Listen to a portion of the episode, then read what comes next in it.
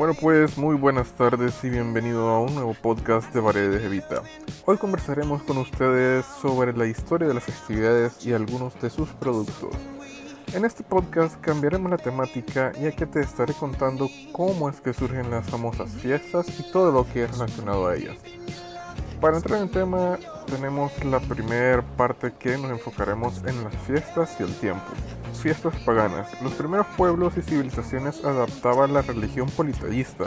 Esto significa que creían en distintas divinidades, tanto como el dios del sol, el dios de la agricultura, el dios de la lluvia, el dios de la muerte. Era su manera de explicar aquello que no tenía explicación. Creían que ofreciendo regalos a los dioses, ellos les favorecían en las cosechas, negocios prósperos, vida larga y tranquila. Por ello, realizaban ceremonias y celebraciones en honor a estos mismos dioses. Las fiestas que realizaban al final de verano se hacían para dar gracias por los alimentos que la tierra había producido y para pedir que el invierno no fuera duro. Estas celebraciones acabaron dando origen a Halloween, las celebraciones de la antigüedad están dedicadas a los acontecimientos o agradecimientos. Dos mil años atrás nadie sabía de qué dependía una buena cosecha, si habría un temporal que arrasaría de una región, cómo proteger a la familia de un desastre o de la guerra. Por aquel entonces todo dependía de la voluntad de los dioses. Por ese motivo era importante dar las gracias, hacer ofrendas y sacrificios, celebrar el final de verano y desear lo mejor para el invierno. Las celebraciones para honrar a estos dioses por agradecimiento fueron el origen de las fiestas de las celebraciones actuales. Ahora entramos en otro tipo de temas que son los tipos de fiestas. Antes estaban las fiestas naturales o primitivas, las estacionales, estas eran consecuencias del carácter cíclico de los fenómenos naturales, las fiestas míticas, estas tenían origen en leyendas, apariciones y estas surgieron como un intento de explicación de los hechos naturales. Aparte de eso tenemos las fiestas agrícolas o ganaderas. Estas tienen como consecuencia de la aplicación de prácticas de las estacionales. Parte de eso tenemos las fiestas religiosas. Las fiestas religiosas son aquellas en que el motivo de celebración es la intersección profunda de los individuos y grupos sociales para expresar la devoción.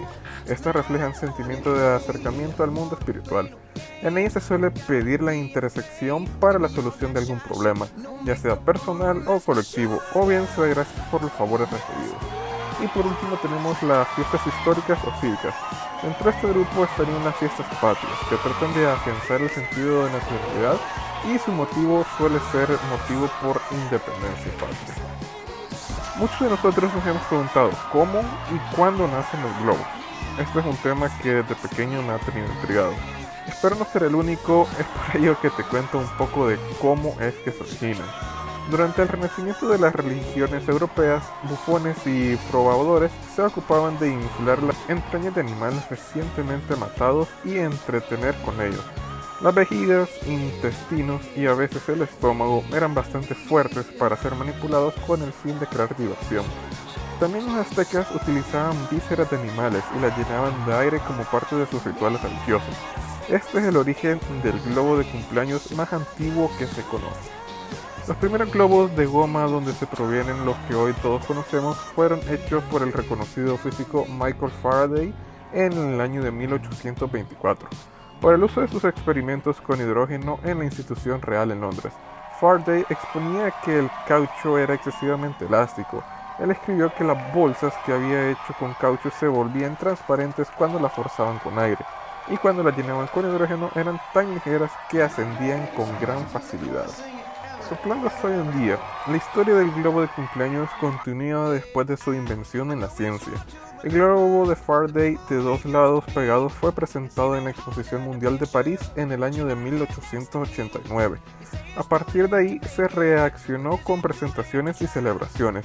Se cree que el arte de modelar globos con la forma de animales fetos viene de la década de los 1920 y ya después de la Segunda Guerra Mundial se perfeccionó la manera de fabricarlos, colorearlos y moldearlos, muy parecidos a los de hoy en día. Los globos son parte esencial de cualquier celebración, por sus colores y forma también se consideran un juguete. No hay celebración de cumpleaños en la que esté ausentes estos globos, ya que es la forma más tradicional de decorar una celebración.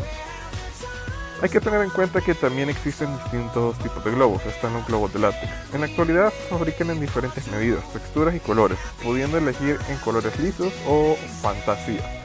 Aparte de los globos de látex tenemos los globos microfill, también denominados de foil, de polifmina, de papel de aluminio. Son impactantes por sus formas coloridas y por la posibilidad de combinar 100% con cualquier otro modelo de globo, ya sea látex o bubble.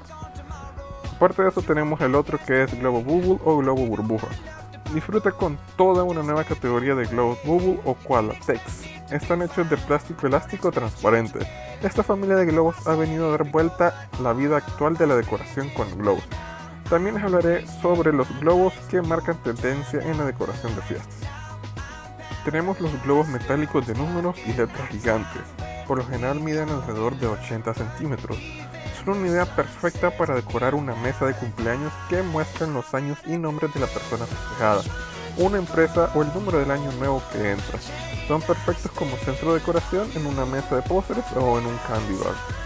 Aparte de eso tenemos los globos transparentes con diseños. Los globos de látex transparentes con diseños de puntos, delfines, estrellas, etc.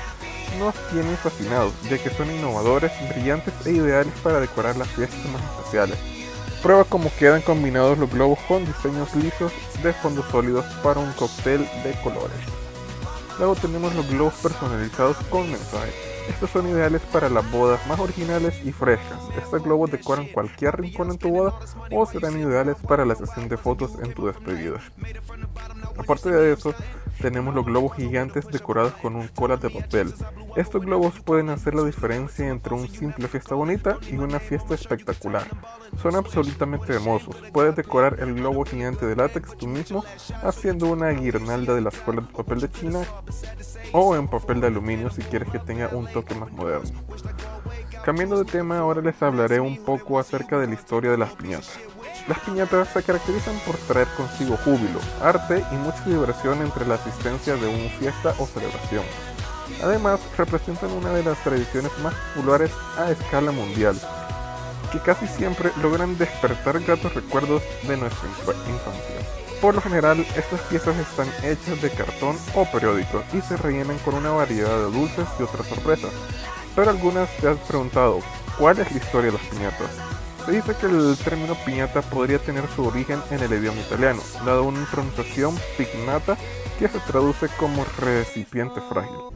Sin embargo, los chinos son los creadores genuinos de la piñata.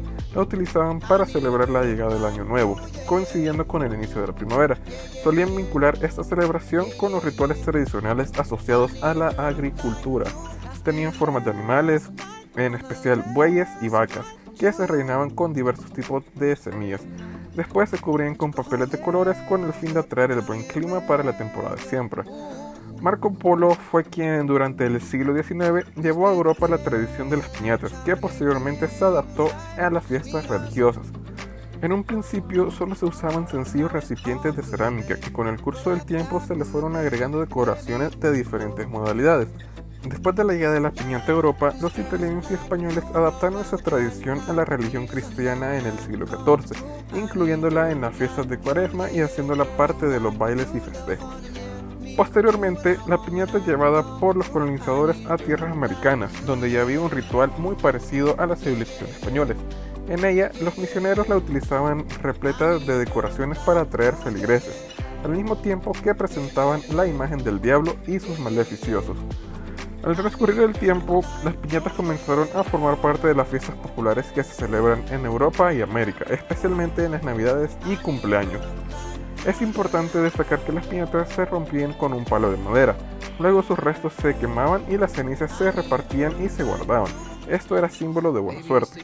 Hoy en día, estas piezas tienen una connotación religiosa, se han convertido en un elemento decorativo y es una fuente de diversión para las personas que concurren una celebración. Bueno, pues hemos finalizado un podcast más, pero antes de irnos te dejo con dos frases que han marcado el destino de Variedades de Vita. La primera de ellas, establecer una meta es el punto de partida de todo logro. Y la segunda frase es, la vida se trata de tener un impacto, no un ingreso. Gracias por acompañarme en este podcast. Recuerda que cada fin de semana estaremos platicando acerca de diferentes temáticas de la empresa Variedades de Vita. Nos vemos.